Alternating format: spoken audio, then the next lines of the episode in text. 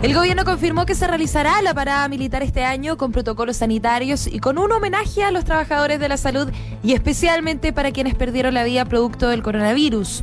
El evento se desarrollará el próximo 19 de septiembre, sin embargo, aún no está claro en qué lugar de la región metropolitana se realizará.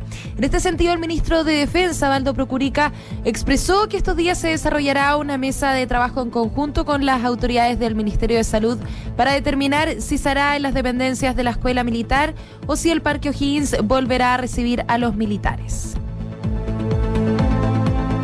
El dólar se encamina hacia su tercera baja consecutiva. Este martes la divisa estadounidense se transó en 772,30 pesos, lo que significa un retroceso de 10,46 pesos en relación a la jornada de ayer. Se trata de su nivel más bajo desde el pasado primero de agosto. La razón, expertos explican que se debe en parte al desempeño del cobre, que hasta ahora genera el mayor ingreso en las divisas de la economía nacional.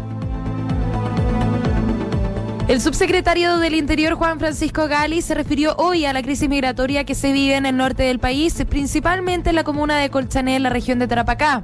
Recordemos que en ese sector, personas de distintas nacionalidades ingresan por pasos no habilitados. En este sentido, la autoridad dijo que el gobierno no le cabe sino hacer cumplir la ley y el ingreso clandestino o por paso no habilitado hasta hace poco tiempo era delito en Chile y hoy día es una grave infracción migratoria.